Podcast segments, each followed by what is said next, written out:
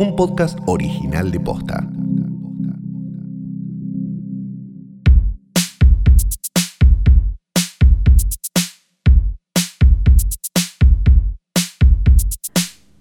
Buenas noches, buenas tardes, buenos días o lo que sea que coincida con el momento en el que le diste play a esto que es un nuevo episodio de Hoy Tras Noche. Mi nombre es Fiorella Sargenti y estoy en vivo desde la ciudad de Buenos Aires. Hola, soy Calo y también estoy en vivo desde la ciudad de Buenos Aires, aunque cada uno es de su respectiva casa, porque Flor todavía no se hizo pop. Exacto, muy, muy responsable, muy responsable. Y muy responsable No, no dijo, me- sí, volvió un poco Sí. cambiada de la isla. Me- la principal, el principal, este, ¿cómo se llama? Comentario que nos hizo fue me arde al mear. Entonces, bueno, dijimos hisopate y algo Uy. más, ¿no? Bueno, vos sabés igual que yo no sé, eh, no sé sobre tener falo, pero hay muchas eh, maneras, mu- mu- muchas causas por las que te puede arder al hacer pis que no tienen que ver con una cuestión contagiada por vía sexual.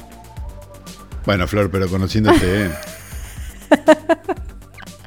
Ay, ay, Sí. que- casi me pongo, casi me pongo a empezar a describir cosas que son tremendas. hay y están mal. posibilidades, hay Y- posibilidades de que no, como que Ah. también hay posibilidades de que te pise un auto, pero bueno, qué sé yo. Son mínimas las que no, en tu caso. No, No, Más yendo a porque- Ushuaia, un lugar donde tenés primos. Tengo un montón de primos en Ushuaia. eh, un montón para, de primos. Para que te los voy a, te voy a decir. muchos del mismo tío, pero no de la misma tía. No, eh, a ver si me salen todos. Estoy casi segura de que me voy a olvidar de alguno. Ya le pido perdón. No nos vamos a poner a decir los nombres de los primos de Ushuaia. Matías. Bueno, está bien. Ma- A ver. Ma- Matías, Lucas. Luis. ¿Y me falta alguno?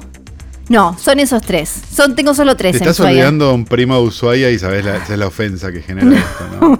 sí, El pero- ahí, no, en este momento es- el pequeño Brian Sargenti no, llora. es costado. Lucas y Luisito. Y después. ¿Y con cuál de los tres te besaste en una Navidad? con ninguno son mucho más grandes que yo, además. Justamente, peor, que más de pueblo. Más No, de pueblo. Igual uno sí se besó en un momento con una chica que tenía mi edad, pero era medio escandaloso. Era como, señor, usted es Ajá. muy grande para esto, es grande. Me imagino que habrá sido un escándalo en ese momento. Pero- y en la isla, ¿no? Sí, no, la verdad es que no, no es muy escandaloso. En general, no es muy escandaloso cuando. ¿Y ahora qué son ministros?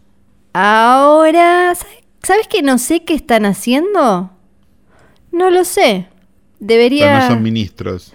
No está, no, no, ministro no hay ninguno. No, eso te Como lo. ese que era, que era el intendente que lo viste todo con caca no, encima. el intendente no era, no diga esas Ah, cosas que bueno. después no me dejan entrar más Bueno, a la más isla, no. Tuviste un raíz mediático, hay que contar todo. Ah, esto, conté, la verdad, bueno. Tuviste un raíz mediático, estuviste en los principales programas de la Sí, isla. Sí, En algunos se te llamó la fueguina más famosa, yo creo. sí, o sea, es verdad. Que estoy empezando a pensar que pagaste más que el pasaje. No, bueno, Sí. un poco sí. Y mm, fui, Un- estuve en la... Vos te, digamos, fuiste a hacerte una campaña de prensa, te fuiste a hacer una campaña Fui de en prensa? realidad para eso, porque estoy preparando mi launch allá, eh, mi, mi- mi lanzamiento como... eh, Ah, Claro. estás haciendo como los que se van a trabajar al interior. claro, claro, estoy... pero al revés, Exacto. porque vos volvés triunfal. Yo, yo vuelvo, entonces estoy, estaba, estaba preparando para que los eh, más nuevos me conozcan, ¿viste? Los, los, los Claro. que no, no estaban cuando yo me fui, para que me conozcan. Entonces estuve en eh, la cocina con por Luis. favor, sí, quiero, quiero eso. Quiero, por favor, quiero el completo. Quiero saber Sí. exactamente todos los lugares donde estuviste. La cocina con Luis. Sí, que es como cocineros argentinos, pero con un eh, chef de allá, es un... Pero con centollas, todo eh, centolla todo, el se hace con centolla, todo nada más, eh, y con salicornia. Y es eh, uno de los programas más vistos. No sé qué es salicornia. Es como una cosa que crece al costado de, de la agüita y De es salado. Se usa para mm, es Ok. saladito, es verde saladita. Bien. después. Un romero. Mm, No, creo que tiene. ah, Le dicen, creo, como que el apio de mar o algo así, pero es, es salado, es más. eh, eh, eh, eh, es más sabrosa. Como un alga. Algo así. Como una suculenta que se come. Ponele. Bueno. Algo de, va por Sí. ahí. Em, estuve ahí, que es uno de los más. La cocina con Luis, perfecto. de los ¿Y qué comieron? ¿Qué- contame todo. Quiero saber. todo. Hamburguesas de Ah, y yo- vos, claro. y yo ¿Y de, de lentejas y cosas. ¿Vos avisaste tu, tu flagelo? Yo avisé, avisé, avisé, claro que sí, claro que sí. Después, o sea que ellos te habían puesto la mesa. Para, para, Sí. para. Vamos, vamos a hablar. O sea que ellos te habían puesto la mesa como si viene alguien, viene el embajador, vamos Sí. a sacar los mejores manteles. Hoy hacemos la hamburguesa de centolla. Y yo vos te comiste todo. que una, una Notco. yo arruiné todo. Sí, yo le dije como chico yo y tuvieron que hacer, esto es real, tuvieron como que de última eh, hacer las de lentejas. Perdón, es verdad. En la misma plancha te lo hicieron. Eh, creo que sí, pero hay que decir que la de centolla no tira grasa y eso, así que no hay problema. No es lo mismo Ajá. que la de no tira grasita. Che, Sí. este, no, buenísimo. O sea que arruina- arruinaste la ilusión de una gente que te iba a hacer, a esta le hacemos la hamburguesa de centolla y se vuelve a vivir acá. Digamos, yo los imagino como, como en esa campaña de prensa, como gente con Claro. walkie-talkies, ¿no? Sí. Diciendo, Al sí, sí, es nuestra oportunidad, es ahora. Al salir de ahí, me hicieron una nota para el noticiero de la TV pública, de allá. Era impresionante. El programa ya era en la TV pública. Sí, sí. Todo es en... O sea que esto sería como cuando hay un escándalo en intrusos y le hacían una nota para infama. Sí, exacto. Perfecto. Eh, después, eh, una chica que se llama Flor me invitó a su podcast. Flor, Sí, Flor de Verdad es ella. Ella es Flor de Verdad eh, y me invitó a su podcast que se llama Motivarte. Eh, frene, frenemy. no, no, no, no, no, no, no. Porque ella es Flor de Ushuaia. Sí. Y nosotros acá te convertimos en Flor de Ushuaia. Vos te das cuenta de lo que va a pasar. pero ella- un día va a aparecer como con una peluquita tipo single white female. No, ella llegó, ella llegó hace unos pocos años. Llegó hace unos pocos años y creo que es ¿A amiga. Ushuaia? Creo que es amiga de ¿No la Nick? mujer de un exnovio. No, no es, ¿No Nick, es Nick? No es Nick, pero muy divina, muy divina. También, y lo- una de las cosas que más me impresionó fue que me invitaron a un programa, esto es 100% real, que se llama, esto ya lo conté, Los protagonistas, Apa.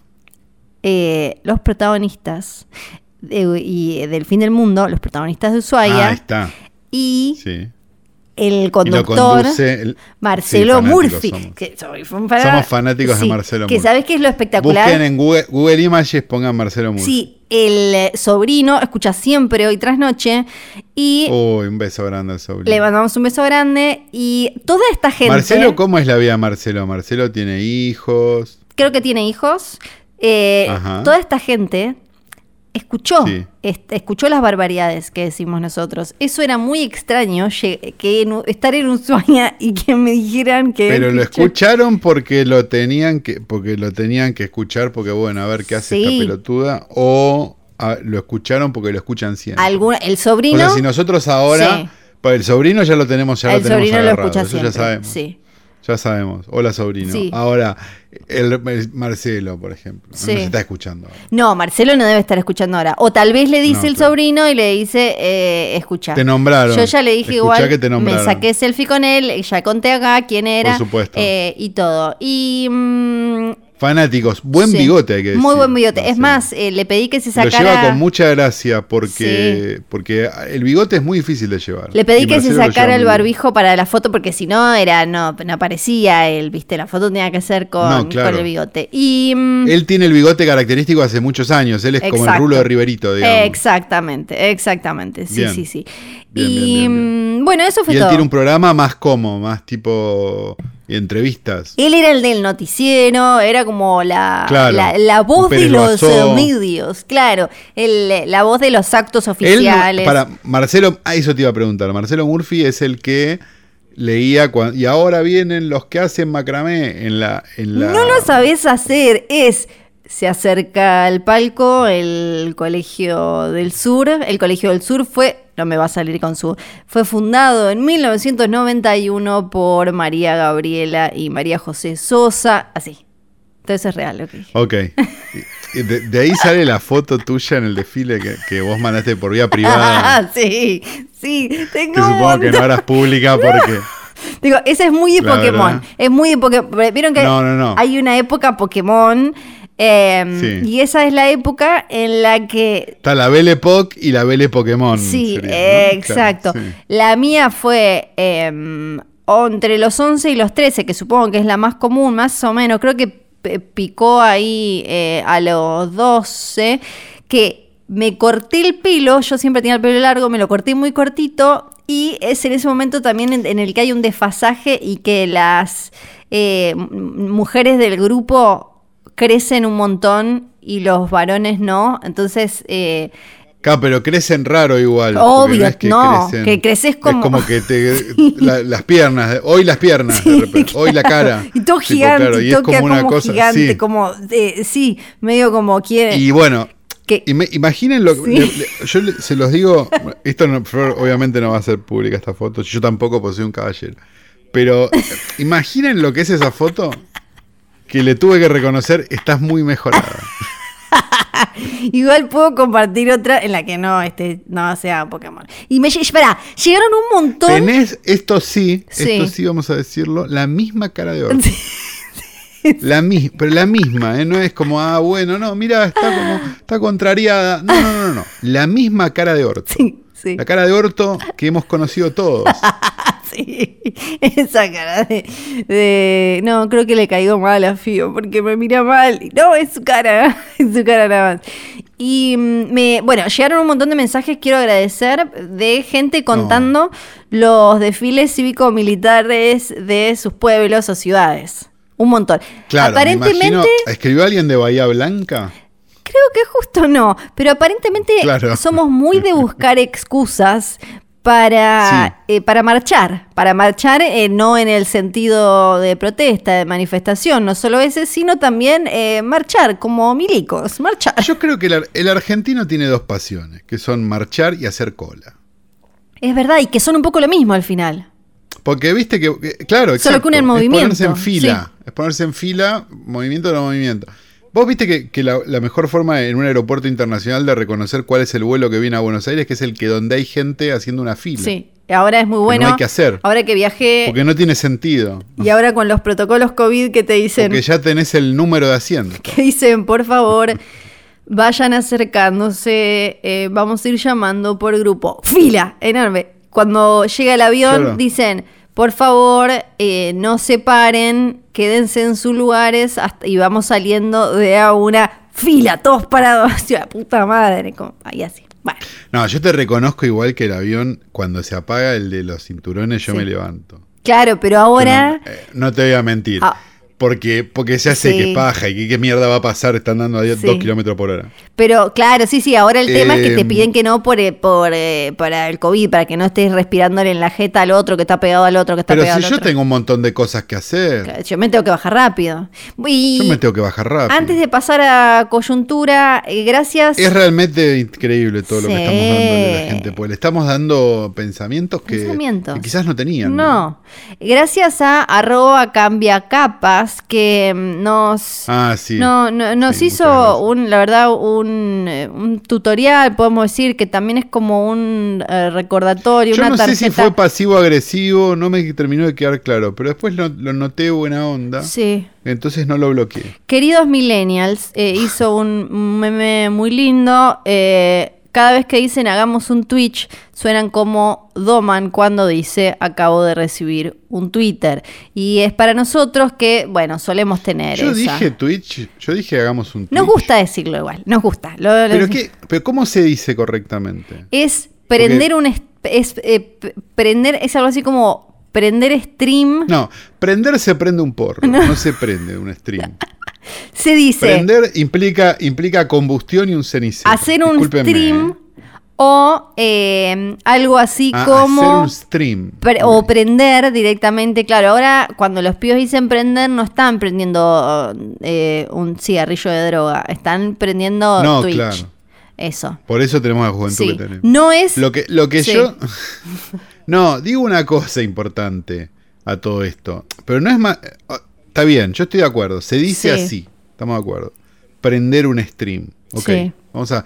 Che, se rompe ese stream, ¿no? Como Exacto. esas cosas. Viste que hay gente de treinta y pico que habla igual Sí. así. Que, que sí. sí No sé, señor. Hubiera estudiado algo. Eh, la, la pregunta es la siguiente. y Esto, esto, es, esta- esto, Esto- es esto es, ahora sí. este capítulo. Pero no. Estoy de acuerdo, se dice así. Ahora. ¿No es más informativo y narrativa la forma en la que usamos nosotros de hacemos un Twitch? para mí Porque sí. si yo digo, se prende ese stream, sí a lo mejor un público que no está tan preparado, ni, ni tan canchero, ni, ni con tantas riñoneras puestas encima, no puede entender nada y después me rompe los huevos y me dice, ¿en dónde es? el Claro, stream?". esto en realidad es culpa de Entonces, Twitch. si yo digo, hago un Twitch, ya la gente, el que entendió Twitch Sí. ya no pregunta. No, Entonces, sí. Básicamente la, vi- la, vi- la vida, esto se, lo- se los digo a los, a los centennials y a, los, y a los que vienen después, que ya ni sé cómo se llaman. La vida es tratar de que te rompan las pelotas lo menos posible. Sí. Entonces, si vos podés dar esa información, a pesar de que la digas mal y quedes como Fabián Doman, dala. Dala, dala. Sí. Porque te estás evitando un dolor de huevos de 70 personas preguntando ¿y dónde es? Es, es culpa de Twitch porque Twitter le puso, dijo, esto es un Twitch. Esto es un tweet, dijo. Y, y tweet, Twitch no te dice no, no, cómo no, es. decir, decir un Twitter es una aberración claro, y es pero una cosa que hemos existe, dicho nosotros. eh, que deciste la Que palabra. Paulo Viló, sos Paulo Vilouta, sos, sos Doman, Sí, cuando sí, decís- sí. incluso Fantino, que tiene esa biblioteca Sí. tan, tan este, grande. Bueno, eh, ¿sabés cómo y el- sabía? Y, el- y la espada. Sí. Pero. ¿Sabés cómo sabía no, no, que- ¿Quién le hizo ese interiorismo? No o sea, hay que encontrar a la persona que le hizo ese interiorismo y meterlo sé. en la misma cárcel común donde Sí. hay que meter a los tatuadores de los futbolistas. Sí, sí. Bueno, no por nada Messi después se tapó la, la mayoría. Bueno, eh, ¿sabés por qué? ¿Cómo sé que no fue pasivo-agresivo este? Porque me llegó esta, eh, esta obra de arte de arroba cambiacapas. Me llegó a través de un fueguino que me la mandó porque es amigo y me dijo, este es mi amigo. Ah, y encima amigo de un Lo- fueguino. sí. Encima amigo y de un para fueguino. cerrar la Wow. cuestión, fueguina, y paso a una, un Ah, tema de perdón, ¿este muchacho es de Ushuaia? no, él no, un amigo sí, que me mandó y me dijo, eh, me dijo, mi amigo no fue Guino, eh, escucho de trasnoche y le- les armo ah, tengo un amigo no es que Claro. estamos al borde. Sí, tengo un amigo no fue estamos al borde No, fue del amigo judío, No fueguino. prácticamente. Antes de pasar a esto de coyuntura que me, me Sí. encanta, me parece espectacular y es muy trascendente, quiero decir que lo Muy trascendente que lo, lo único que me traje de Ushuaia, Sí. yo había ido a hacer Sí. unas cosas, qué sé yo, es un trineo. Despaché. ¿Para qué? ¿Para usar de mesa de luz? Algo así. Lo voy a usar ratón. de banquito. Yo tuve un trineo, yo tenía un trineo, claro, yo tenía uno. ¿De los de madera compraste? No, ya tenía, es mi primer trineo. Ah, te trajiste el. Capaz teníamos el mismo trineo. Y es obvio que sí, mi primer trineo. Es Fotoflor, tipo, ahora, Fotoflor. eh, ahora, ahora te mando lo... Yo tuve ese trineo, tuve un trineo de madera que usé de mesa ratona mucho tiempo Sí. hasta que, bueno, una ex de, se- se- te- lo dejó en un ¿Y balcón. te lo habías traído de Ushuaia? ¿Se lo habían traído Y tus viejos de. Ushuaia? Claro. Eh, claro, debe ser el claro. mismo, debe ser el mismo. Este es mi primer trineo que de... ¿Puntas rojas? ¿Madera puntas rojas? Casi, no, ay, no sé, no lo sé. Ahora después lo- Flor, fuimos, fuimos hermanos de trineo. Fuimos hermanos de- Este- Puede esto- ser, hay chances, hay chances. trineo. Hay chances, hay chances.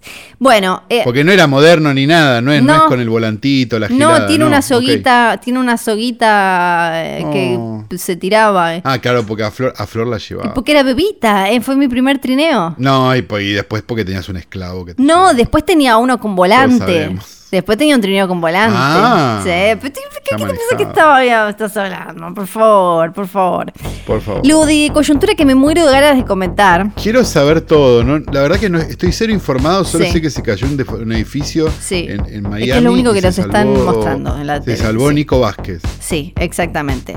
Eh, Y la pregunta es por qué. Lo del edificio, ¿no? No sí. sean mal pensados. No, no, no, no. Eh, una sola cosa quiero comentar de coyuntura. Sí. Una sola cosa. Y es, no sé si estás al tanto de Sharon Stone hablando de Meryl Streep. Eh, Fue lo hace no, poquito. No, no, no tengo. Bueno. Algo Sharon que... Stone que había protestado sobre, sobre bajos instintos. ¿no? Claro. La- hace poco la tuvimos a Sharon Stone. Sharon. Stone, sí. Con razón habíamos visto, por lo menos por lo que ella dice, ¿no? De que no le avisaron Sí. Sí. que, que la cámara estaba tan abajo. Ahora, eh, Sharon Stone cumplió, eh, estaba dando una nota y eh, salió, eh, en realidad la nota salió como a fines de mayo, pero ahora se viralizó porque eh, lo, lo empezaron a levantar de todos lados, porque algo, le- algo le estaba pasando a, a ella, me da la sensación. No sé, no, Algo- no importa por qué, no importa por qué. Están hablando como de las actrices Hollywood y qué les hace y qué sé yo. Y ahí, Pero para, para, ¿qué Sí. es lo que decís cuando algo le pasaba? Es tipo como cuando vos te están balanceando la pasta y de repente venís un capítulo recontenta y otro capítulo no. Algo así algo sería. Le preguntan, le, le- Como para clarificar. le dijeron algo así como, eh, finalmente pudiste trabajar con Meryl Streep en, ¿cómo se llamaba la basura esa que eh, tuvimos que comentar? La, la que era sobre los Panama Papers de, lo, de la, de la- la- del Ah, Andromat. no la come- no comentamos. No, la pasamos por arriba. Eh, dijimos dijimos, que existía. Sí, dijimos que existía. Claro. Bueno, este o esta Era de uno que quería ser Adam McKay, ¿no? Pero no era Adam McKay. Soderbergh. Ah, Soderbergh queriendo hacer de Adam McKay. el Soderbergh claro, que no nos gusta.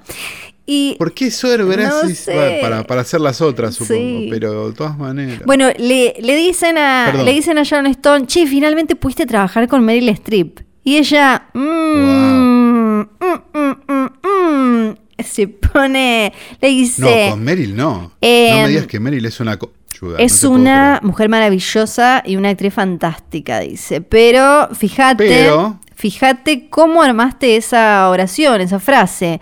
Me, me parece muy particular. Me decís, finalmente llegaste a trabajar con Meryl Streep. No dijiste, finalmente Meryl pudo trabajar con Sharon Stone. O La rebanco, finalmente, La, reba- la, la rebanco. finalmente ustedes hay un momento y te vas a dar cuenta hay un momento viene viene viene el discurso hasta que hay un momento que te que, que ahí sí como que algo hubo un desequilibrio Eh, ella dice No, pero la banco un Sí. poco. Me parece como la, como la que le puso los puntos al, al, al siete Sí. mesino ese que le preguntó Sí. cómo es actuar con actores tan facheros. pero No claro pero ahora De la actriz. a me- Sí, el siete mesino, pero no lo voy a nombrar para no hacerle propaganda. a medida que a medida que avance vas a darte cuenta que hay un momento en el que se empieza como a derretir eh, Sharon en la respuesta dice Hay un No, meltdown, no, sí. digamos. No, no me dijiste, finalmente pudieron trabajar juntas, porque, eh, eh, bueno, eso es lo que sucedió con ella y con su carrera, dice. Ella se convirtió en la persona que todos quieren trabajar, trabajar con Meryl. Y ella dice, ¿será así? Porque la forma en la que vos estructuraste la pregunta es la... Ah, le empezó a quemar la bocha a nivel No, no. carta abierta. No para más. Le dice, como vos armaste la pregunta, es básicamente la respuesta a tu propia pregunta. El negocio, dice, eh, está armado, y acá vos decís como, ah, tiene, tiene un punto, tiene un punto. Eh, está, o sea, la industria está armada de tal manera que nosotras tenemos que eh, envidiar y admirar a Meryl, porque solo Meryl es la buena, es la única actriz buena. Y todas deberíamos competir contra Meryl. Acá es donde es medio raro porque no. Da, sí, obviamente Meryl Streep siempre está como muy allá arriba, pero no da la sensación de que, ¿no? De que, por lo menos desde la prensa, se cree un discurso de competir contra, sino más bien como de, bueno, ella está ahí y este, es más grande además y todo. Y No, no, ella, el, el discurso que hay es que Meryl Streep es la única actriz que hay. Entonces estás muy a favor de lo Ese que va a decir ahora. Eh, para mí sí hay, sí hay eh, una construcción que es, es la mejor, pero no tanto de eh, competir o envidiarla o como quizás podía ser eh, en no, el pero Hollywood digo, clásico. hay un discurso como, como, hay, como hay un discurso con Darín acá. Sí, sí, sí, sí. eh, Con Meryl Streep, sí. digo, que, que es como, no, Darín. Sí, Pero y hay un montón de gente que tiene la misma edad que podría hacer perfectamente el papel Sí. que está haciendo Darín sí. en un montón de lugares. Sí, es una mezcla de... Y sin embargo, eh, eh, es como, no quiero decir la medida patrón o algo, que tampoco está terriblemente comprobado acá, por lo menos está como esa, como esa fantasía de no, Darín, un millón de espectadores. Miren todas las películas de Darín y miren la taquilla de todas las películas de Darín y, y vean que quizás podría haber ido otro en su lugar. Digamos, algunas veces le va bien, otras veces le va mal. Tiene que ver con la película. Sí. Lo, lo mismo me parece que pasa con Meryl Streep, ¿o no? Sí, sí, creo que digo, es muy popular igual. que están buenas y hace la verga esa de Hillbilly, ¿cómo se llamaba esa?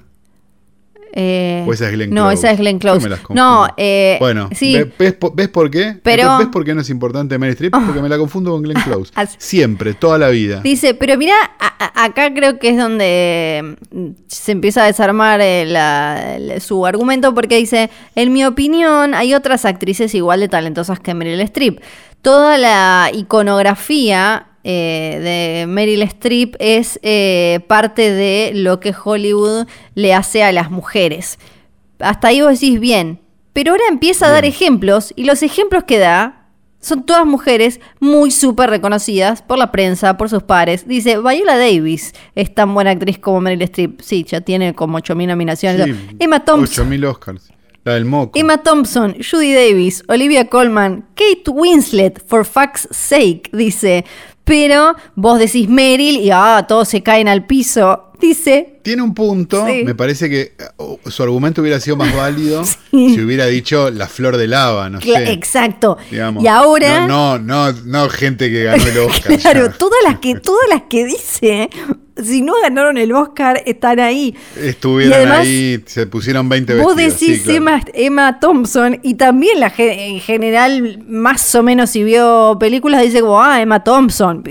Nadie va a decir como... Emma. Thompson no, no es kept, no kept, ¿No es qué? no kept, No sé qué es. no no ha fallecido. No, ¿cómo va a morir Emma Thompson? ¿Cómo se llamaba la, la que, la que era mujer de. Natalia Richardson, la hija de... Casi igual, De Vanessa Redgrave. Esto es todo lo que me importan los actores. Eh, y bueno, y entonces cierra con una buenísima, igual eh, abrazo y me parece que está bueno el planteo de Sharon. Dice, yo soy mucho mejor villana que Meryl y estoy segura que ella te No diría tengas eso. duda. Meryl No tengas duda. no hubiera estado bien en eh, Bajos Instintos o en Casino. Yo No, y nadie quiere ver. no. Perdón, con todo respeto. Y lo sé, y ¿No? ella lo sabe. Pero todos nos hacen pensar que es solo ella, solo ella está. Y acá dice, y, y el, él o la Lo periodista es que puso, dijo que su voz se pone como de golpe, como que se le. se- como que empieza a respirar fuerte, estira los brazos.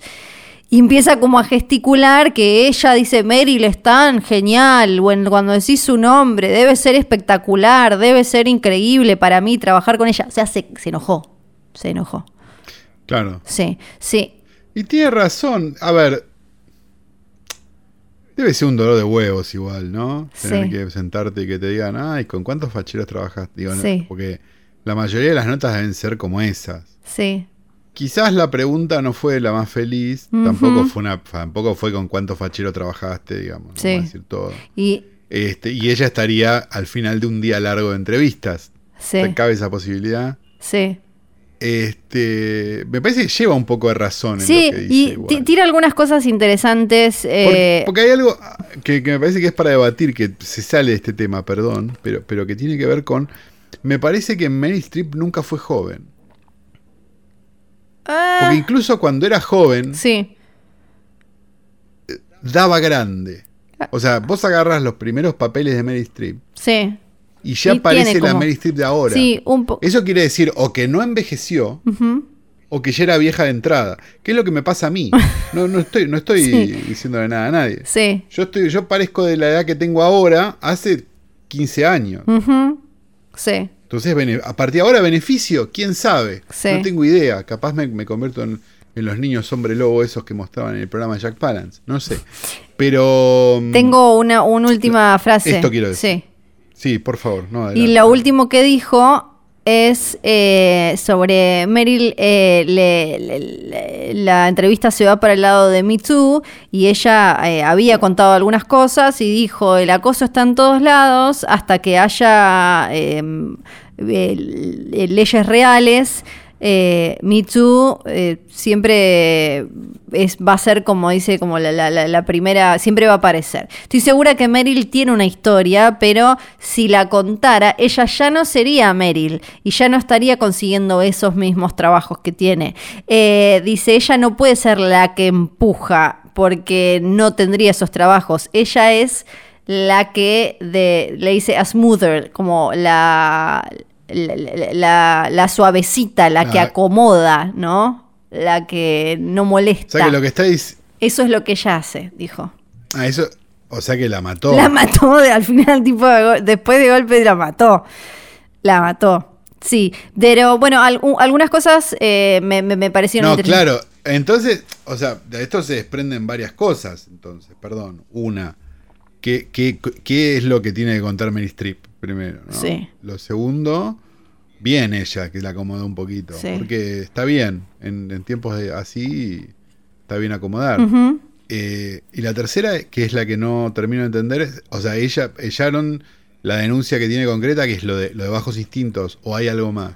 No, no, hubo, que me parece que no fue, ahora no me acuerdo, de- no me acuerdo bien, pero ella habló en general de más situaciones. No, no, no eso, no, Ah, no, no eso. No, porque eso más bien fue como, eh, no, no, no fue acoso, fue eh, No, la no, no, cuestión de fue- pasar sí, por sí, alto vale. el cuerpo de de la mujer, la, la actriz, faltarle respeto y ese tipo de cosas. Ahora Bien. sí, tenemos una película.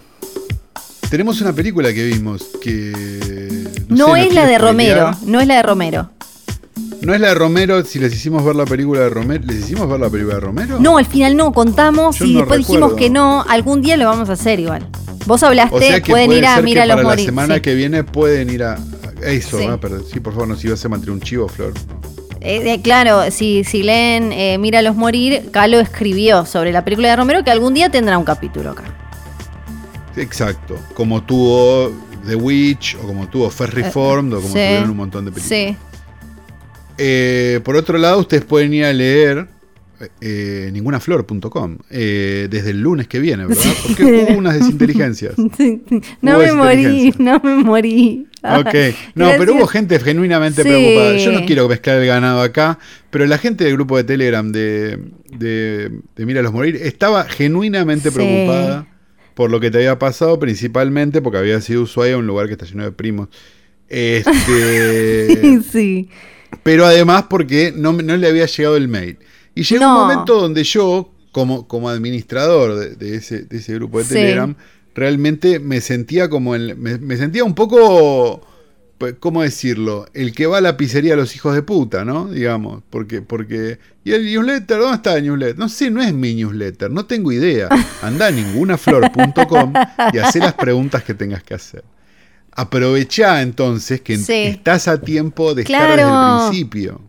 Sí. Aprovechá que sale el lunes que viene, Flor. ¿Esto? El lunes que viene, sí, porque básicamente soy una genia, hice... a em, la mejor de tres, si no. Si no, puede ser el otro sí, lunes. Sí, no, me, soy una genia Vos y... nos estás asegurando, porque yo, mira, yo ya armé toda una comida, todo. Todo, Yo todo. la, la comida del lunes la, ya la tiré porque, bueno, no, no, No. hubo forma, desinflé No. los globos. Fue una cosa muy triste Sí. realmente. Mi psicóloga está muy Eh, orgullosa por, eh, de, de, desandé básicamente de, de 28 eh, caminos y me, de, me puse 10 mil millones de cosas para hacer en dos días, incluido viajar, incluido ir al medio de la montaña eh, a andar en moto de nieve y yo, no- raqueta. yo sinceramente Sí. hubiera jurado, Sí. pero hubiera jurado con, Sí, con- este, por mis hijos, mira, sí. Que, que vos lo tenías escrito. No, pero además no iba a estar en el, o sea, O sea, como yo, yo en mi paranoia, o sea, tenemos personalidades distintas Sí, a pesar de ser el mismo signo, evidentemente, ¿no? Pero yo en mi paranoia dejo, eh, an- antes de irme a Ushuaia, dejo escrito el coso programado y por las dudas un testamento. claro, yo lo... Flor fue allá pensando Sí. que entre, entre, entre castores y. No, y pero además el momento en el que iba a salir estaba ahí en la y mirá si salía tipo te tenía que dejar a vos la contraseña y todo porque mirá si salían pijas y caca nada más eh, en vez del coso. Bueno, claro. y yo claro, estaba en el lo que medio estabas haciendo en Ushuaia. Y cuál la- a nadie le extrañaría. Describe muy bien tu fin de semana. Bueno, la cosa es que les juro que va a Eh, salir, no estoy muerta, perdón. Bueno, eh, el lunes. eso, el lunes, Mira, ninguna eh, flor. Míralosmorir.com Sí. y eh, ningunaflor.com. Película. Eh, Este un lunes, el otro Exacto. jueves. Y tenemos una película Sí. para ustedes que se llama Censor.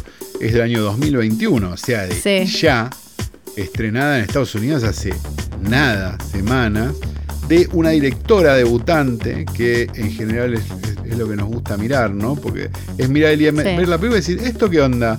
Le ves los festivales y decís, ah, Ah. y después le, te le cliqueas el director, o la directora en este Sí. caso, y lo que ves es que es short, short, short, short, y está. Sí. Entonces decís, che, Ajá. esto está para ver. Nos pusimos a ver el tráiler. Cuando vemos el tráiler, lo primero que vemos es Neon presente. Y dijimos, Mm. Ujú. vamos a ver esto. Sí. Eh, se llama Sensor. Está dirigida, decía, por una directora, este, mujer, llamada, este, tiene un nombre raro. Sí, Pues se llama Prano Bailey Bond. muy buen nombre. Prano. Muy buen Es un muy buen nombre. Sí. Y está escrita por. Ella, Ella misma, y alguien más. Sí, sí. Que Que, había escrito también sus cortos con Sí. ella. Así que suponemos que, que. Y un elenco de gente que, bueno, son ingleses. Es una película inglesa. En realidad ella creo que es galesa. Pero yo no sé si, si sigue existiendo esa diferencia y te ponen una bomba si decís lo contrario. No, no. sí te pone. no tengo es- claro. Hay que decir. Me parece que ya no es más como, británico como por Palestina e. Israel. Británico, Sí, claro. porque- Británico para quedar bien. sí. Este, un elenco de británicos que estuvieron en algunos lugares, no sé, hay, hay- uno que lo quizás lo tengas de Kill List este, y esas cosas, pero eh, mm, nada, una película pequeñísima que eh, cuenta la historia, la que contamos un poco, porque me parece que es importante saber la historia para entender la película, ¿no? Exactamente. Cuenta la historia de una chica que trabaja como parte del comité de censura inglés, digamos, durante los años 80, coincidente justo con la época de los, lo que llamó los videonastis.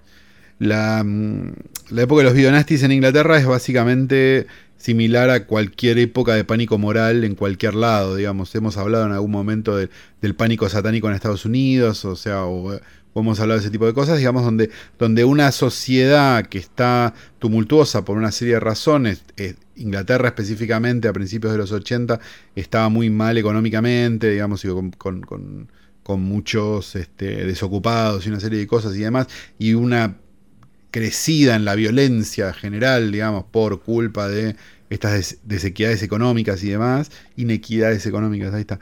Este, entonces, los medios de alguna manera trataron de encontrar un culpable a que eso estuviera pasando, que no fuera justamente, che, están haciendo todo mal en el gobierno.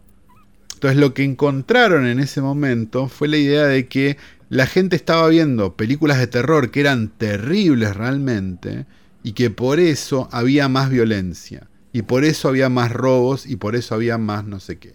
Entonces empezaron a aparecer en un montón de medios muy sensacionalistas. Los, los, los, este, ingleses son los reyes del tabloide. Sí, digamos, y ¿no? es la, es la Y, época de, este, de Thatcher, eh, pues, o sea, todo este quilombo Es con Thatcher, sí, o sea que, como decías vos, bardo social y eh, cabeza conservadora, bueno, por algo se metieron en Malvinas y, todo eso, es como todo ese, con, todo ese caldito. Porque un poco, porque un poco la, la guerra de Malvinas, de alguna manera, y esto quizás alguno me putee por lo que voy a decir, eh, porque obviamente se murió un montón de gente, no tenía por qué morirse, porque fue ridícula, estamos todos de acuerdo. Digamos, le sirvió a Galtieri, por decirlo de alguna manera, para, para aguantar un mes más ahí, Sí. tratando de hacer algo. Le servía a los dos. Huir como una rata, exacto, pero también le servía a Thatcher, Sí. que estaba en un momento muy choto. en Sí, Inglaterra. esto se O ve sea, en, era- en la última temporada de, Crown, voy a mencionar una S-E-R-I-E, se ve en la última temporada de Crown y directamente te lo ponen como que es una guerra en la que Thatcher se metió para, pa- pa- para posicionarse para ella. ganar popularidad. Exacto, y, y para... Claro, del mismo modo que Galtieri propuso una guerra como última, Sí. como último este, manotazo de ahogado de, de- Exacto. de un régimen que estaba muerto, claro. el, el nombre Este, bueno. Videonasty me parece eh, espectacular. Videonasty es, es un- es término que se, que, se, que se aplicó, que aplicaron los tabloides principalmente, ¿no? Ban de videonasties, Sí. stop with the videonasties y no sé qué. Y lo que pasaba era básicamente que se estaban viendo en el mercado del video, sobre todo, porque, porque quizás no se estrenaban en cine, pero sí en el mercado del video,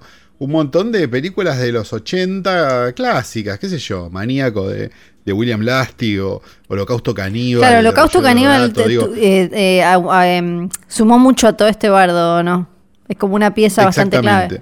Recorde- recordemos que Inglaterra igual también tiene una serie de, de reglas de, de- de- de censura bastante estrictas. Digo, hasta, hasta pasados los años 90 no se te podía consumir porno en Inglaterra. Digamos, Ujú. y sí se podían consumir videos de spanking, por ejemplo. Claro. Pero no se podían consumir porno del mismo modo que al día de hoy, está bien que hay un montón de, digo, está internet y medio que se terminó el problema, vos no podés comprar legalmente en Japón una película porno donde el vello público no esté blureado, Mi- digamos, sí. por- porque es parte de una ley que nadie termina de entender. Entonces, ¿qué pasa? Eh, los ingleses empezaron a poner bastante mano dura sobre las videonastis que estos medios, tipo, no sé, eh, ¿cómo se llama? The Sun es el... Sí. eh, o The Star. ¿no? ¿Cuál- ¿Cuál es el que es terrible? Bueno, Hay uno que es como el Crónica o, Sí, The o Sun, el, ¿no el- es? o el diario popular The Sun. es. Este, estaban todo el día machacando con que ah, mataron a uno no sé dónde, le encontraron una película, ¿viste? Como que, como que todo era culpa de las películas, de estas videonastis. Entonces el clamor social era prohíbanlas, prohíbanlas, prohíbanlas, prohíbanlas. Se generó un pánico moral gigantesco y se generó una comisión que se dedicaba a hacer que las películas pasaran con determinada cantidad de cortes, que es algo bastante parecido a lo que pasaba acá en la época del, del ente de calificación cinematográfico de Tato, digamos, con menos, obviamente, Holocausto Caníbal no hubiera pasado nunca, digamos. Sí. ni por la puerta de Tato, digo, pero, pero se puede estrenar, pero con esta cantidad de cortes, digamos, o no se puede estrenar directamente. Ujú. Pasa, no pasa, digamos. No pareció al- a lo que era el código Hayes, digamos, Sí. pero con eh, determinadas escenas de violencia y demás. Estamos hablando de películas de los 80 de terror que, que en general eran absolutamente eh, excesivas a propósito. Sí. O sea, estamos hablando de pesadillas de una mente enferma. Estamos hablando de. No sé. eh, estoy tratando de pensar los títulos que, que- que efectivamente. Bueno, eh, la masacre de Texas, digo. Como, I Spit on Your cosas que- Grave. que uno. I Spit on Your Grave. The Last. House on the Left. Esas eh, fueron de las que, las que eh, no, no, ni siquiera cortadas, supuestamente. Según la historia. Exacto. Entonces, se generó también, a su vez, como en cualquier situación de prohibición, un mercado paralelo Tengo, donde claro. esas películas se iban pasando en copias con- de miles de generaciones de VHS y ya eran como una cosa que ni se veía. Ujú. ¿Por qué hacemos toda esta explicación histórica? Porque Censor, la primera película de Sí. Prano, Bailey Bond, es una película de horror donde el personaje principal es justamente parte del comité de censura de las videonastis. Sí. Entonces es súper importante esto a los fines de contar todo el resto. Porque es, muy me meta la película. Es súper meta la película. Eh, de eso vamos a hablar después. ¿no? Me parece. Sí. Tengo como una. Tengo como una teoría. Pero. mm, Este. Y ella a su vez tiene como una mochila familiar complicada donde ella estaba jugando en el bosque con su hermana y su hermana de repente desapareció y su hermana al día de hoy no apareció más, digamos, y ella considera que su hermana está viva, digamos, y sus padres quieren soltar y decir, no, mirá, se murió, ya está. Entonces, este, ella con todo ese bagaje además ve este, estas películas y, la, y las, digamos, las, la, la censura lo, lo más que puede, digamos, como con una idea de, de el bien mayor, ¿no? Pero- Digamos que es como medio el, el chiste de, de, de World's End, no, de World's End, no, de, de, de Hot Fast, de, Sí. de Coso, ¿no? Este, Pero a la vez ella se le, se le pasa una película que termina relacionada con un caso, entonces la gente la empieza a atormentar. Ahí lo que te, lo, lo- lo Exacto, que te ponen, a claro, los tabloides. es esto, es esto que dice Calo, de cómo los medios, lo- los tabloides y los medios conservadores eh, explotaban esto y la gente, el público lo consumía y también le gustaba, Se iba como, claro. vamos a linchar a esta y todo porque a ella se le había supuestamente eh, pasado, ella había probado una película que terminó vinculada con eh, un asesinato. En paralelo a esto, ella ve una película, y hasta acá vamos a contar seguramente, donde cree ver la historia de ella y su hermana en la pantalla y cree ver a su hermana ya crecida siendo la actriz de la película. Y a partir de ahí, bueno, anda a verla porque ahora vienen spoilers. Exacto. Bueno, ya la viste, qué alegría, Ay, cuántas sí. cosas lindas que pasaste, por Sí. cuántas sensaciones. Sí. Eh, me parece como. Lo voy a decir a hoy, decir. 24 de junio, como dije un 2 o 3 de enero de 2015 o 16, o ya ni me acuerdo del año, esta es la mejor película del año con La Bruja, voy a decir, esta es la mejor película del año con Sensor. Bueno, igual. No, te- no- no creo que. Sí, hay falta una Everjoven, Casi sí, Julio. estamos todos de acuerdo. Casi Julio igual está bastante bien. No es, de- no es tan Eh, tremendo. Difícilmente. Difícilmente haya una película mejor este año. Este, me parece que es una película sobre las películas y es una película sobre el cine y es una película sobre la imagen que juega perfectamente con todas esas cosas y que, y que funcionan muy bien. Me- digamos, tengo toda una teoría que, que si querés la despliego y si no, este, no Quiero la teoría, por favor. película. Me parece que, que vos tenés dos, dos tipos de películas, que son las películas sobre el cine, que pueden ser, no sé, La Noche Americana de Truffaut, Viviendo en el Olvido de Tom DiCillo, no sé, las películas que pasan en el cine, digamos, las películas que pasan durante un rodaje, digo, ese tipo de cosas.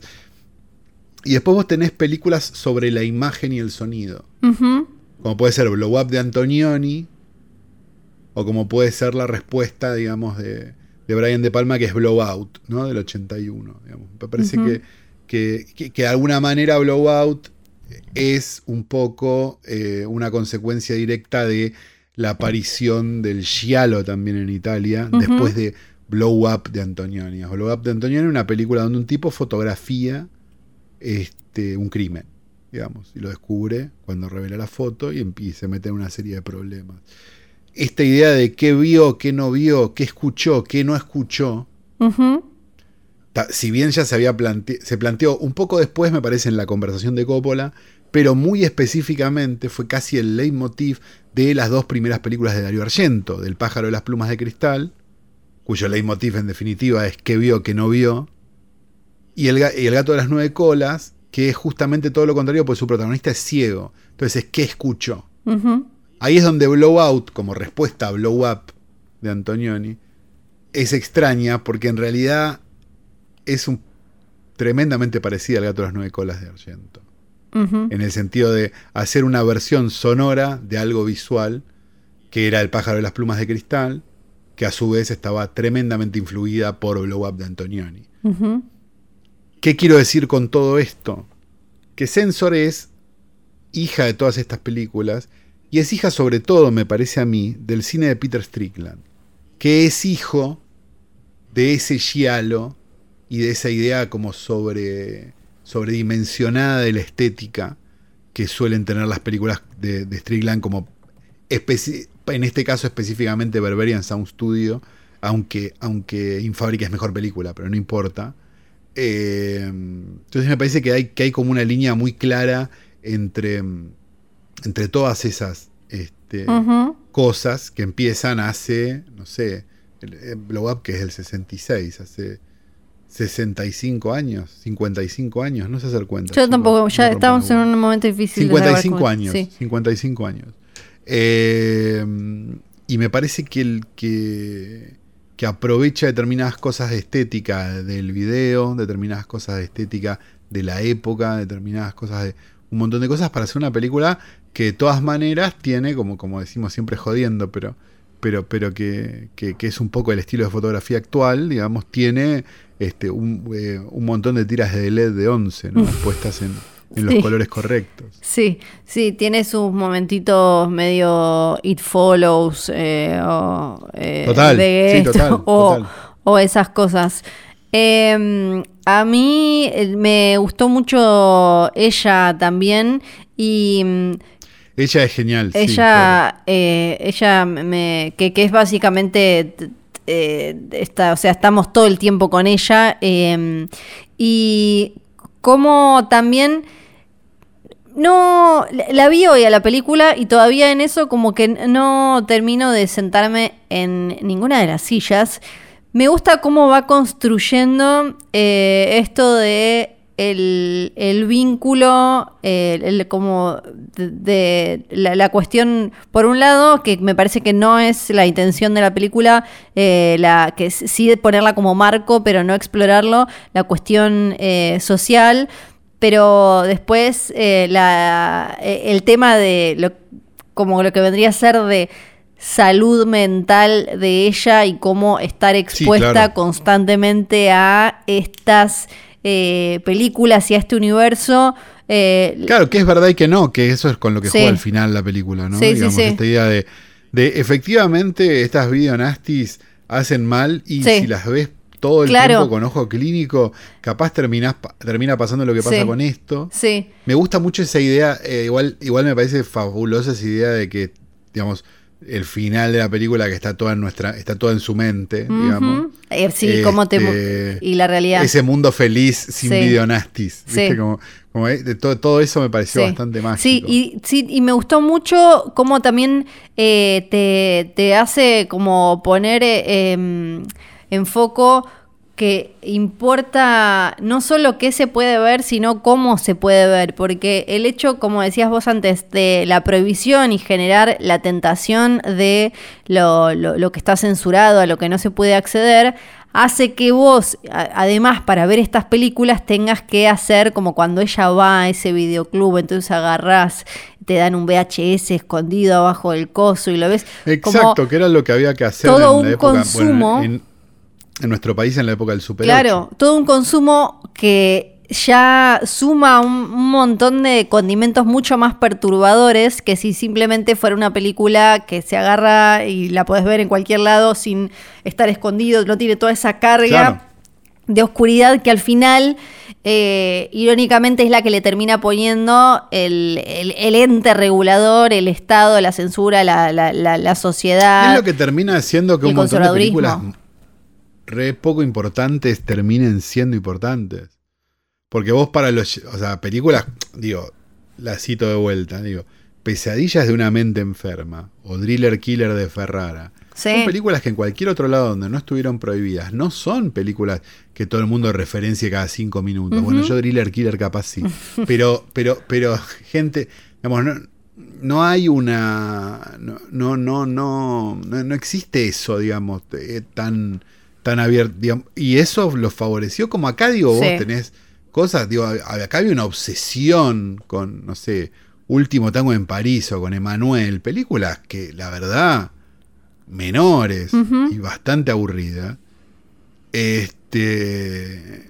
Porque no se podían ver, justamente. Claro, y además del otro lado la, eh, de, de la, la tentación de los provocadores de, ah, vos no querés que yo haga esto, entonces mirá, lo hago que en este caso de- del lado del, del director que se convierte en esta figura que a ella la obsesiona, la obsesiona tanto, que es también, Claro. claro, esto no se puede hacer, ah, entonces te hago, o- te hago diez mil veces más, que es lo que pasó eh, con ta- también con muchos productores, sobre todo eh, en esa época. Y mm, por último, eh, algo que también me, me gustó mucho es el tema del registro y como para marcarnos también la cu- cuando ella empieza a perder la y a no tener más ya la división entre realidad y estar eh, adentro de un videonasty eh, Sí. que de golpe todo eh, empieza, o sea, la, la actuación de, de, mm, de lo, con la, la gente con la que ella interactúa y demás, empieza a tener el mismo registro que el de esas películas. Se empieza a ver todo Claro. como mal llamado clase B. Se empieza a ver, ¿no? Como claro, todo. pero de hecho, de hecho toda la locura final está filmada. Como si fuera una película de estas. Sí, sí, sí, toda claro. la locura final Sí, de la sí, cabaña, digamos. Y antes ya- La cabaña no es, ca- no es casual que sea tan Sí. parecida a la de Evil Dead, una película que también fue perseguida por las Bionastis.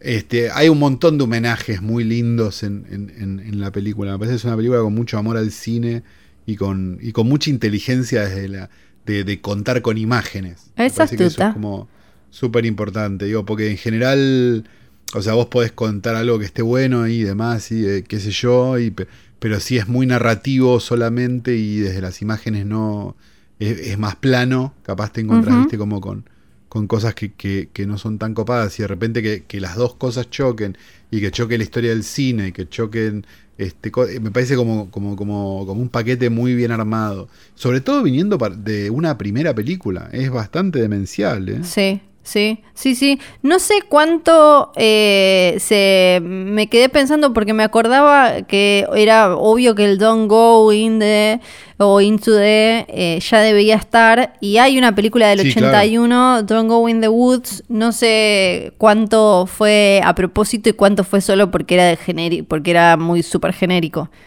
No, pero hay, hay varias Don't Go In. eh, The House también hay una, creo, si no me equivoco. Sí, es como medio muy formulera. Sí, era como. Claro, era como el él sabe que. Sí. ¿No? Es como. Está sola o él sabe Sí, que. ¿no? Digo, sí, sí, sí. Don't Go into the House también de- estaba. Don't Go. Claro. Sí. Eh, hermoso. Don't go, creo que había una de Don't Go into the Woods Alone. Claro, es la como que- misma. como que. Sí. Ah, ok. Sí. Entonces había como. Sí, había Don't cosas go in the absolutamente basement. formulaicas. sí. Claro, Don't Go in the Basement, exacto. Bueno, Sensor. eh, y la pueden ver y después ven de paso de nuevo un importante preestreno. Todas las otras. Y, y- y- y ven eh, el No, no Oh, sí, está el documental de Calo, está en YouTube, lo pueden ver ahí. Y, Sí. ti- tienen, Bueno. está como todo vinculadito, ¿viste? Y, y es hermoso. Bueno, está bien. Bueno, está bien.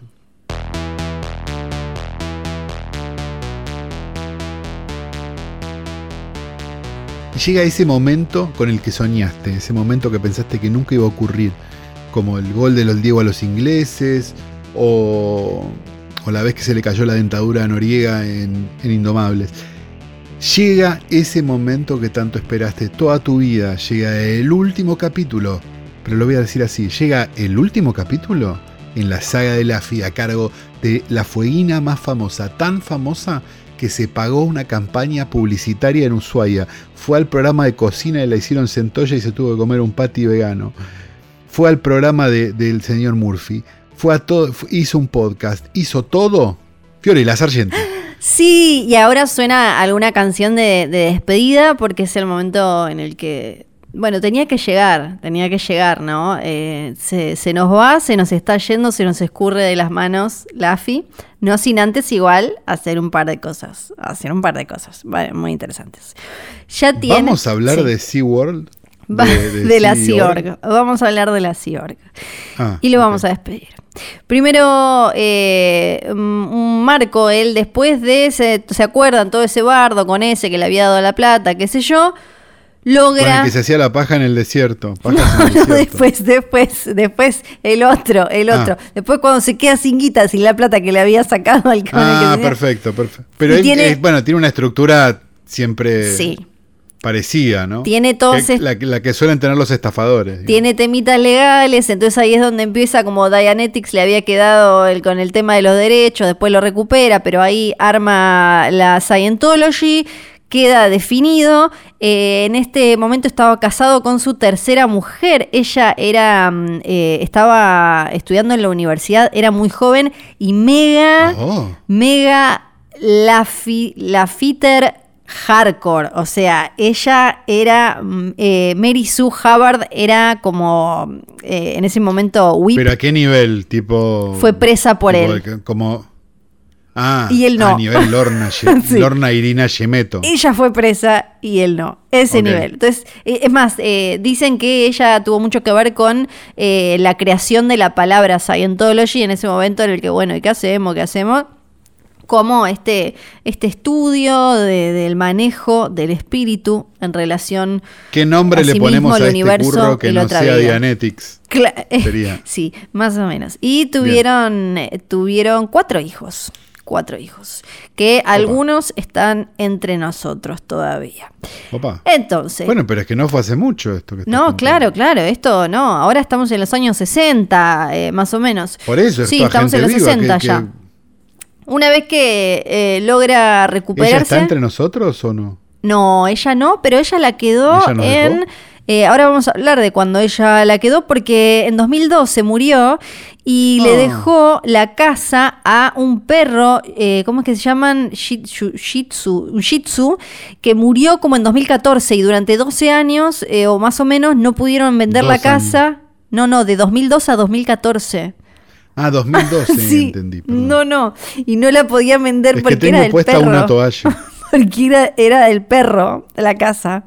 Ah, Mary Sue también, bueno, una loca bárbara, Mary Sue.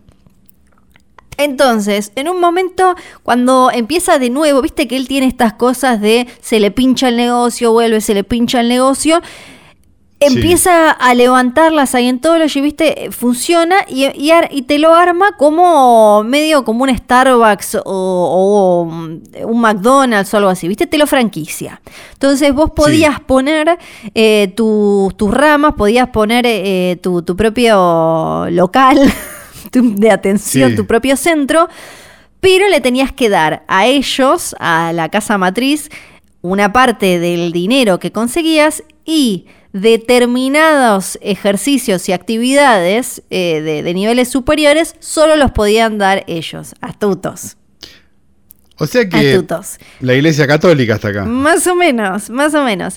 Y eh, no, digamos, no conozco a ningún emprendedor que se quiera poner una iglesia, ¿no? No. bueno, sí, en otras ramas quizás no el catolicismo, pero, eh, pero yo supongo que no debe ser muy complicado. Con esto empieza, también pensemos que una, una época en la que la gente estaba buscando otras vías para curarse, ¿no? Eh, años 60 había, estaba como la onda, bueno, a ver, experimentemos, a ver qué onda con esto, esto qué bien, medicinas, religiones, no sé qué. A ver qué pasa si me meto este hongo en el culo. Exacto. una buena definición de los 60. Sí. Y empiezan a ganar un montón de guita, como 2 millones de dólares eh, de, lo que sería eh, ahora en esta época. Se instala entonces en una mega eh, casa en Inglaterra. ¿Por qué? Porque a medida que va abriendo cada vez más centros, el gobierno de Estados Unidos, que ya lo tenía, ya tenía su carpetita, ya tenía la AFI, decía que tenía la carpetita, estaba, viste, como siempre atento a lo que hacía. No es que le quería tirar una causa encima, pero, viste, siempre como ver que, en qué anda este. Entonces él se empieza a poner... Una persona de interés. Exacto, se empieza a poner cada vez más nervioso con esto y empieza a esto que contábamos en el episodio anterior, eh, las preguntas que se hacen en las auditaciones empiezan a ser cada vez más heavy porque empiezan a ser más de, eh, por un lado, alguna vez pensaste mal de Laffy, alguna vez pensaste mal eh, de Mary Sue, alguna vez terminaste con una, porque también te preguntaban por vidas pasadas, alguna vez cometiste genocidio ¿alguna vez eh, pensaste en matar a tu vecino? Eh, ¿Sos homosexual? Y todos eh, secretos así, porque empiezan a poner cada vez más security checks. genocidio y homosexual están a la misma altura. Para ello, para él sí, para él sí. Claro. Y empieza cada vez a haber más personas supresivas por todos lados, ¿no? Lo que vendría a ser Nicole Kidman ahora para Tom Cruise. Estas personas que te, te, te, quieren cagar la vida. Entonces estaba como loco, como loco con eso. Y se obsesiona con la política, porque dice, bueno, yo decía que la guita no estaba en, eh, en, los libros de ciencia ficción, que estaba en armar una religión. Armé una religión. Primero lo vendí medio como psicoterapia, como qué sé yo, ah, después lo hice una religión, ahora política, porque al final, sí, no manejo la política, siempre van a estar poniéndome límites, porque cada país... Claro, porque como bien dijo Raúl Rizo, todo es política, ¿no? Eh, exactamente, claro, y, y, en, en, todo el mundo les iban poniendo trabas, él se iba encontrando con impuestos, con gente diciéndole, che, esto no, no lo puedes hacer, fíjate que acá abajo tenés que poner que esto no funciona como tratamiento, fíjate que no sé qué. Eh, Él era como un libertario, digamos, quería estar sin barbijo y sin pagar impuestos. Exacto, entonces em, no lo quieren en el Reino Unido, en Estados Unidos no lo querían, en Australia directamente le dicen te vas.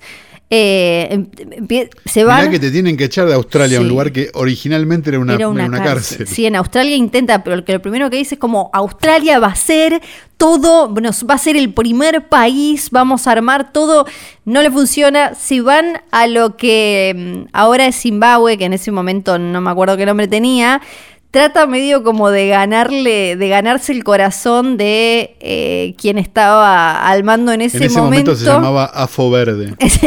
y, y lo rechazan, lo rechazan, se anda y le dicen, no, no, acá no. no. Un montón de países empiezan a aparecer como, acá no vengas, acá no vengas.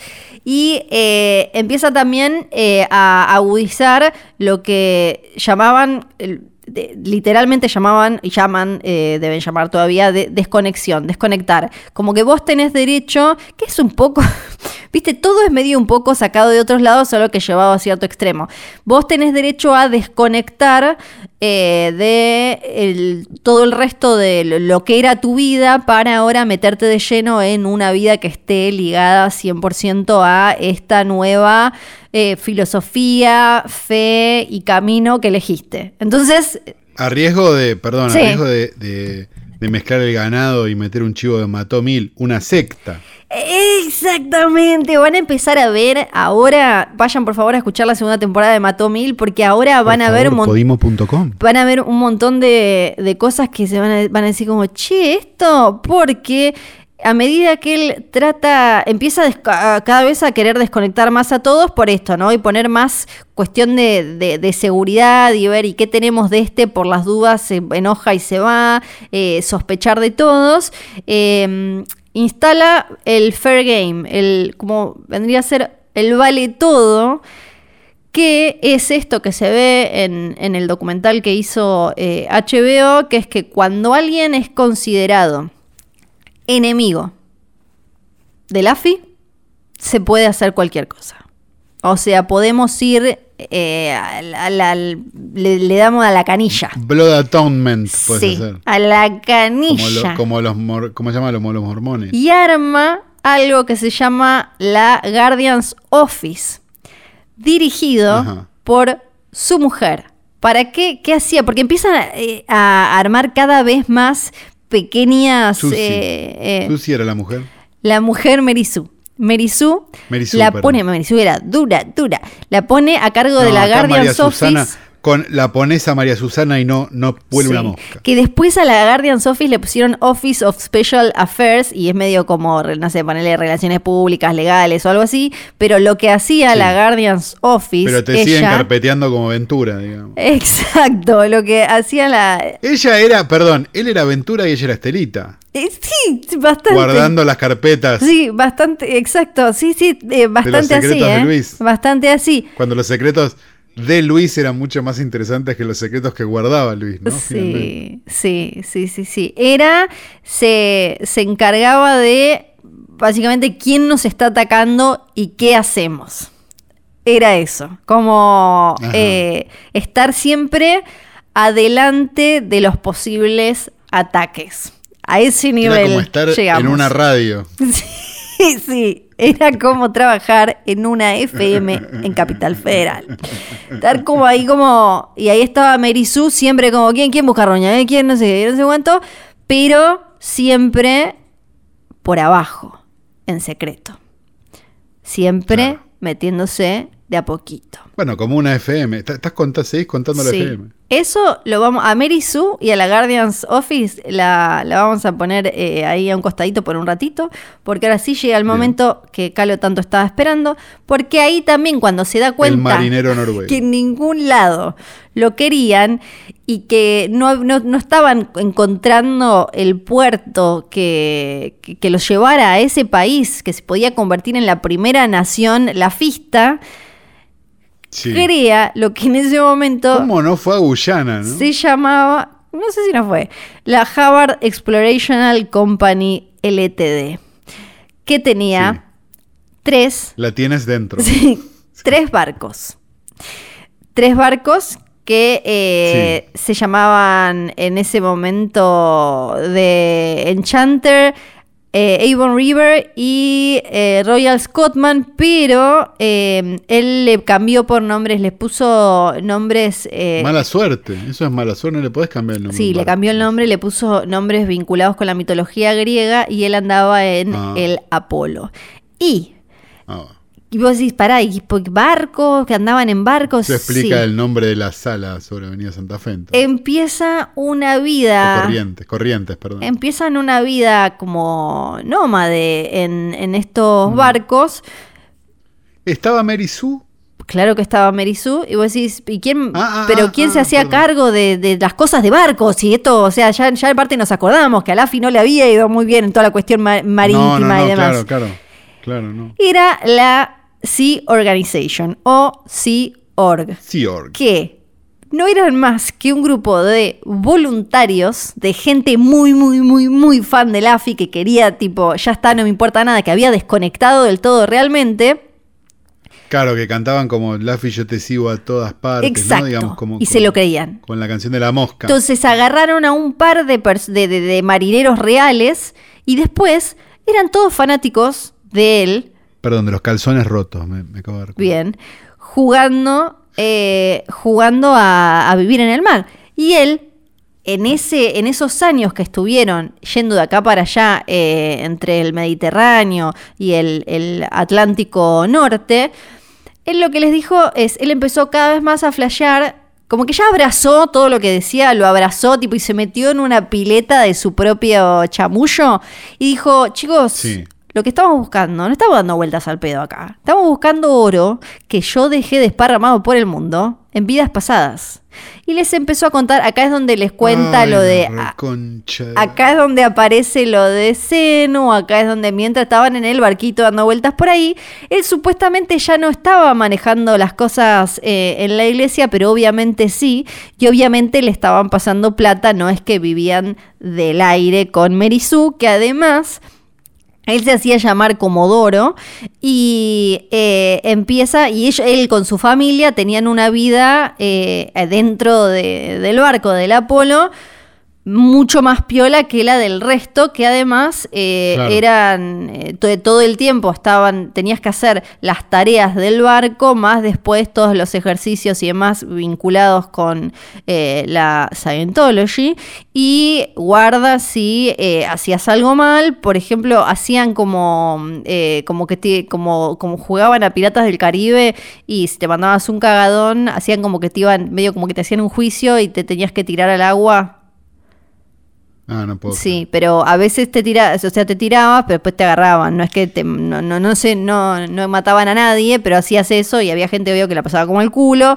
Eh, después, eh, si no, tenías que, no, no te podías cambiar la ropa, tenías que eh, ponerte ropa sucia. En un momento, él ahí también empieza a Bueno, implementar. hasta acá es tu vida. Sí, empieza a implementar eh, un, como un proceso de rehabilitación para la gente cuando una vez que se mandó alguna y eso incluía ponerte como un trapo sucio en el brazo, en un momento se mandan todos un cagadón, porque claro, esta gente no sabía de barcos, entonces todo el tiempo estaba haciendo cualquiera. No, claro. Y eh, la mujer de él se ve que ya tenía un pedo con los perritos a favor, tenía un corgi. Ah, eso está bien. Un corgi que se llamaba Vixi. No, creo que era Vixi. Vixi. No sé qué. Hola. Sí, que, que estaba ahí en el barco Vos con sos muy ellos. fan de los No me acuerdo si en, en la película de Paul Thomas Anderson, en The Master, ap- aparece el corgi o no aparece, o cuánto aparece de, de todo esto. Entonces anduvieron por diferentes países. Y él, imagínate, esto estamos hablando casi una década eh, dando vueltas por ahí. O sea, los 60 yendo en barco de acá Un para allá. culo. Total, uno. Claro, cuando tenías que ir a ofrecerle falopa a los hippies en Ashton, Sí. ¿cómo se llama? En, en Ashbury Park, y se solucionaba, en High Sí. perdón, y se solucionaba todo en cinco minutos. Y él andaba con un barco, a- a- además armando unos bardos, eh, se quedó en Grecia, se armó bardo, después en Portugal, eh, empezó a hacer música, armó una banda, dijo, me parece que hay que ir por el lado de la música para, pa- ¿viste? para que nos quieran más, armó una banda eh, que eran los Apollo Stars y se- para que cantaran y atrayeran gente, para que se acercaran eh, y lo, Manson. los, terminaron echando. Bueno, Manson estuvo en un momento, Manson eh, se acercó, creo que esto ya lo habíamos contado a la, a la cienciología y dijo, "Mm, no sé, no sé. Muy blandito, Mm, Y se fue, y dijo, me parece que no. Entonces, después de dar vueltas por ahí, que eh, además... Eh, por ejemplo, eh, tenían caballos y, y- y también si, si te tocaba, o sea, si estaba, si, si te mandabas alguna con él, te tocaba ir a limpiar la mierda de los caballos, eh, dormir eh, arriba de una manta vieja, todas cosas así. Y con respecto a la Sea Org, que sigue existiendo, solo que no, eh, no, ya, ya no, es, no viven en barcos, porque ahora vamos a ver por qué, Claro. pero sigue existiendo la Sea Org, esto Lía Remini habla todo el tiempo, es como vendría a ser, y, y si sos de, si eras por lo menos antes de la Sea Org, te tenías que, no había sexo antes del matrimonio, eh, si querías tener hijos. Como debe ser, tenías Flor, a, que- ver si lo, a ver si lo aprendés por las buenas. Si, que te- si querías tener hijos, eh, tenías que, mm, eh, que preguntar o no podías, o tenías que, o sea, te lo tenían que aprobar, o sea, un montón de cosas y que, que, tenía, que tenés que cumplir o tenías en su momento, porque algo que también tiene mucho esta, la Scientology es que agarró lo que dijo este tipo en los años 50 y 60 y no lo modificó mucho. Están, a- están como ahí. Viste que, viste que, no sé, hasta el Papa tarda siglos, pero. eh, Está bien. A ver, Sí. ¿el sifón Drago funciona? Sí, Sí. sí. ¿Cambió en su modelo desde Sí. los años 60? Ujú. No. Sí. No, no, es verdad, es verdad, es verdad. En un momento, cuando estaba ya él muy ofuscado, O sea, porque. Quiero decir, le funciona a ellos, ¿no? Sí. Digo, lo de la cientología. Fue Sifón Drago le funciona a, A todos, todos. esa es la diferencia. Él estaba ofuscado porque la gente no dejaba de, de- de hacer cualquiera. En los barquitos era como, oh, qué fiaca, otra vez esto. Iban parando igual, se quedaban, pero siempre semanas. Se quedaban semanas. No, no, no es que hacían seis meses acá, un año allá. Eh, Era un crucero que no terminaba nunca, no, básicamente. no, imagina, el olor a pedo, imagina, no, es, es- es No, un pesadillesco. Y mm, él organiza entonces, en, en un momento, una... Él dice, yo estoy hablando con toda esta gente, además, que me hacen cagadas, que todo se mandan cualquiera. Entonces dice, voy a armar un pequeño grupo de elite de personas que pueden comunicar mis mensajes y que pueden hablar conmigo, así no se me acercan todos estos siomes todo este tiempo con esto olor a Claro. culo.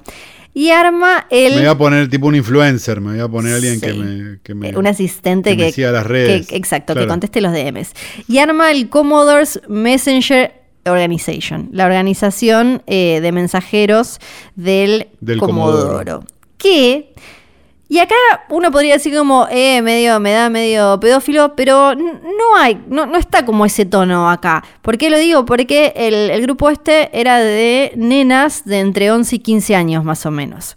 Ah, está bien, tranquilo, está bien. Que además, como justo No, hacía calor. que no pasó nada. No, parece que él era impotente igual. Eh, pero no, no, no. Bueno, pero Sí, sí, sí, ya sé. no Hay otra cosa. otra. Pero mm, yo no, no, no, no sé si, te- si iba muy por ahí. Eh, estas- ¿Vos decís que no? No, me parece que no, porque. Y, y es peor. No, no es peor, no es peor. Las No asistentes peor. del Comodoro Ahora digo, entre las 11 y asi- 15 después, hubo, después hubo varones igual, incluso el actual líder, no Me lo vamos a imagino. mencionar, el actual líder salió de ahí, su mujer también. Se conocieron ahí siendo... Claro. Pero lo, lo- lo- lo que no es peor, pero es tremendo igual, es que él tenía en su momento una excusa de por qué eran pibas. Porque dijo que si bien Hitler malo, buh, malo, mató un montón de gente, Sí. también fue Sí, muy sí, astuto en un montón de cosas. Y la, la- fue muy astuto Eso- Hitler. Esa es la peor. Perdón, perdón, perdón. Pero es la peor. O sea, sos más nazi que. Hitler. Si Sí. decís, ojo, Sí. que Hitler. Fue ¿no? astuto. Como- Sí, y dice, fue astuto en un o montón sea, de se cosas. mandó cagadas, pero Sí. es, es más nazi que Hitler. Porque dice, No lo hagan nunca. al final, él eh, la, la revió con esto de agarrar a la juventud, porque es la que va, es como una hoja en blanco. Entonces, yo agarro a estas pibitas y, las puedo convertir en extensiones de mi ser. ¿Y por qué pibitas? Porque él creía que las mujeres eran más leales que los hombres. Y recordemos que tenía todo este de- de- pedito, en ese momento también ya había instalado una cosa que se llamaba como condición de responsabilidad, que es cuando retaba a todos y los mandaba. Y lo que era espectacular es que las nenas tenían que imitar, practicaban, imitaban su tono, y él les decía, anda, esto pasó real, anda y escupile en la cara a mi hija de 18 años y decirle que es una forra del ojete. Y la pibita tenía que ir y gritar como un viejo eh, y lo hacían. Entonces las pibitas eran Satán, era como un Mean del, del infierno, eh, porque ahora después en un momento él no está y las pibitas enloquecen de poder y ya las de 11 tenían 15 y tenían años de estar al mando puteando hasta a sus propios viejos. Es bastante espectacular igual, ¿no? sí. qué sé yo, depende de cómo se vea, ¿no? Entonces seguía así como todo perseguido, tenía una teoría de que, mm, eh, de, que había una conspiración entre mm, farmacéuticas, eh, psicoanalistas, no me acuerdo si nazis y quiénes más, que querían... Toda gente que había estudiado. Sí, sí, que querían eh, dominar el mundo, estaban buscando... Y esto es lo que de esta manera eh, convencía a todos. Imagínate que lo estaban ahí todos en el barco todo el tiempo, eh, estaba obsesionado con una, una teoría que se llamaba la Tenyaka Memorial. Es un nombre que él le dio a una supuesta agencia que estaba coordinando ataques contra ellos porque ellos eran los únicos que en realidad estaban impidiendo que, eh, se, que, se pudieran eh, em, hacer cargo del mundo y dominar todo y demás. ¿no? Es bastante espectacular. No, me parece increíble. Dice, ellos están, eh, están a cargo de la seguridad en todos los, eh, los países más importantes. Eh, entonces yo llego acá, pongo un pie acá y de golpe me matan en dos segundos. Eh, y bueno, nazis, comunismo, rusos, todo. Terminó diciendo esas cosas. Esto lo cuenta, hay un libro que se llama Bareface Messiah, si no me acuerdo mal, que ahí es donde está todo esto bien explicado de esta teoría que tenía el que le decía a toda esta gente ahí en el barquito, no sé yo. En un momento la vida ahí se vuelve insostenible, entonces se va a esconder a, Queens un rato, a Nueva York. Y ahí eh, Imagínate, estaba en Queens después de estar una década dando vueltas por el barquito y la vida había seguido y él no estaba tan a tono con los tiempos. A todo esto, además, fumaba un montón, consumía un montón de pastillas, tenía una cosa que se llama bursitis. Eh, en un momento le da un paro, un coso en los pulmones y estuvo en coma bueno, hasta acá me dio un fin de semana mío. Sí, hay algo que tampoco había mencionado, es que uno de los hijos, Quentin, se, suicida. Eh, y lo que dicen es que era gay y por eso es que, es que se suicida el hijo. Esto, Pero no lo pudo curar el padre como a los demás. No lo pudo curar, no lo pudo curar. Eh, y, y en todo, o sea, con toda esta rotura corporal que ya tenía, no va y tiene un accidente en moto. Y recordemos que eh, si a vos te pasaban estas cosas malas, era medio como em, la, amiga Ivana, no está, vendría a ser la versión de la FIDE, no estabas vibrando alto. O sea, si a vos te si vos tenías un accidente y te pasaban todas estas cosas, era porque tenías que, tenías que eh, ir al e-meter y, que hacer 3 mil millones de auditaciones y cosas porque estabas descalibrado. Entonces, cuando él tiene el accidente, era como, ¿y ahora qué hacemos? Porque como el jefe es el que está descalibrado. Está descalibrado. Exacto. Se va a Florida. Algo que no se habían dado cuenta cuando estuvieron años dando vueltas en un barco. Sí, se va a Florida, también empieza como a girar por ahí. Lo que dicen es como, no, bueno, eh, ahora crecimos tanto que ya no podemos estar en los barquitos. Pero en realidad, todo el tiempo se estaba moviendo porque donde se corría la bola de que él estaba ahí, se ponía, me van a venir a buscar, me vienen a buscar, me vienen a buscar. En 1979 ve a su mujer por última vez. Perdón, para, propongo una cosa. ¿Por qué no hablamos de esto la semana que viene? Ah.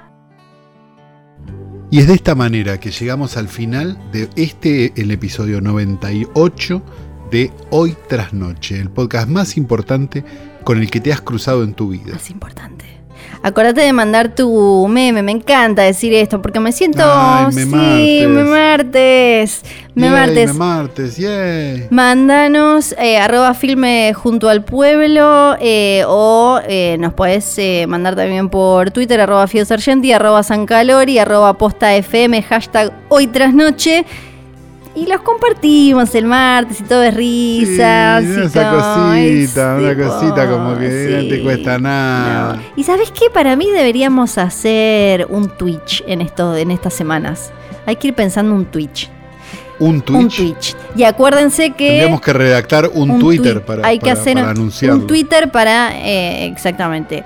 Y mm, acuérdense que eh, ya está corriendo en la plataforma Podimo la segunda temporada de Matomil. Tienen la primera de Asesinos Seriales y tienen la segunda de Sectas. Que al- el último. El capítulo que salió esta semana es. No, no, no, alegría total. Alegría total. Secta, otakus, Agua de bañadera. Tenemos cosas para decir igualmente que este ca- capítulo fue grabado de manera remota, en el estudio remoto de, de posta.fm llamado Bebe Sanso, remoto. Tenemos que decir que este capítulo ha sido editado a la perfección por Nacho Gartechi. Tenemos que decir Johnny Nico Nico y John. Tenemos que decir eh, Bebe Sanso, ya lo nombramos, pero lo voy a nombrar de vuelta porque siempre es bueno nombrar a Claudio Osvaldo. Y tenemos que decir que tenemos una cuenta de Instagram. Sí, arroba filmes junto al pueblo, donde ahí pueden ver los memartes y bueno, y otras cosas. Y cosas que a lo mejor un día Flor se equivoca y postea como, Sí. a vos te hablo, Sí. que no sé qué, y nos lo manda mejores amigos. y- no, y, en una de esas se arma un era acá, no era acá. Sí. Mi nombre es Santiago Calori. Yo soy Fiorella Sargenti.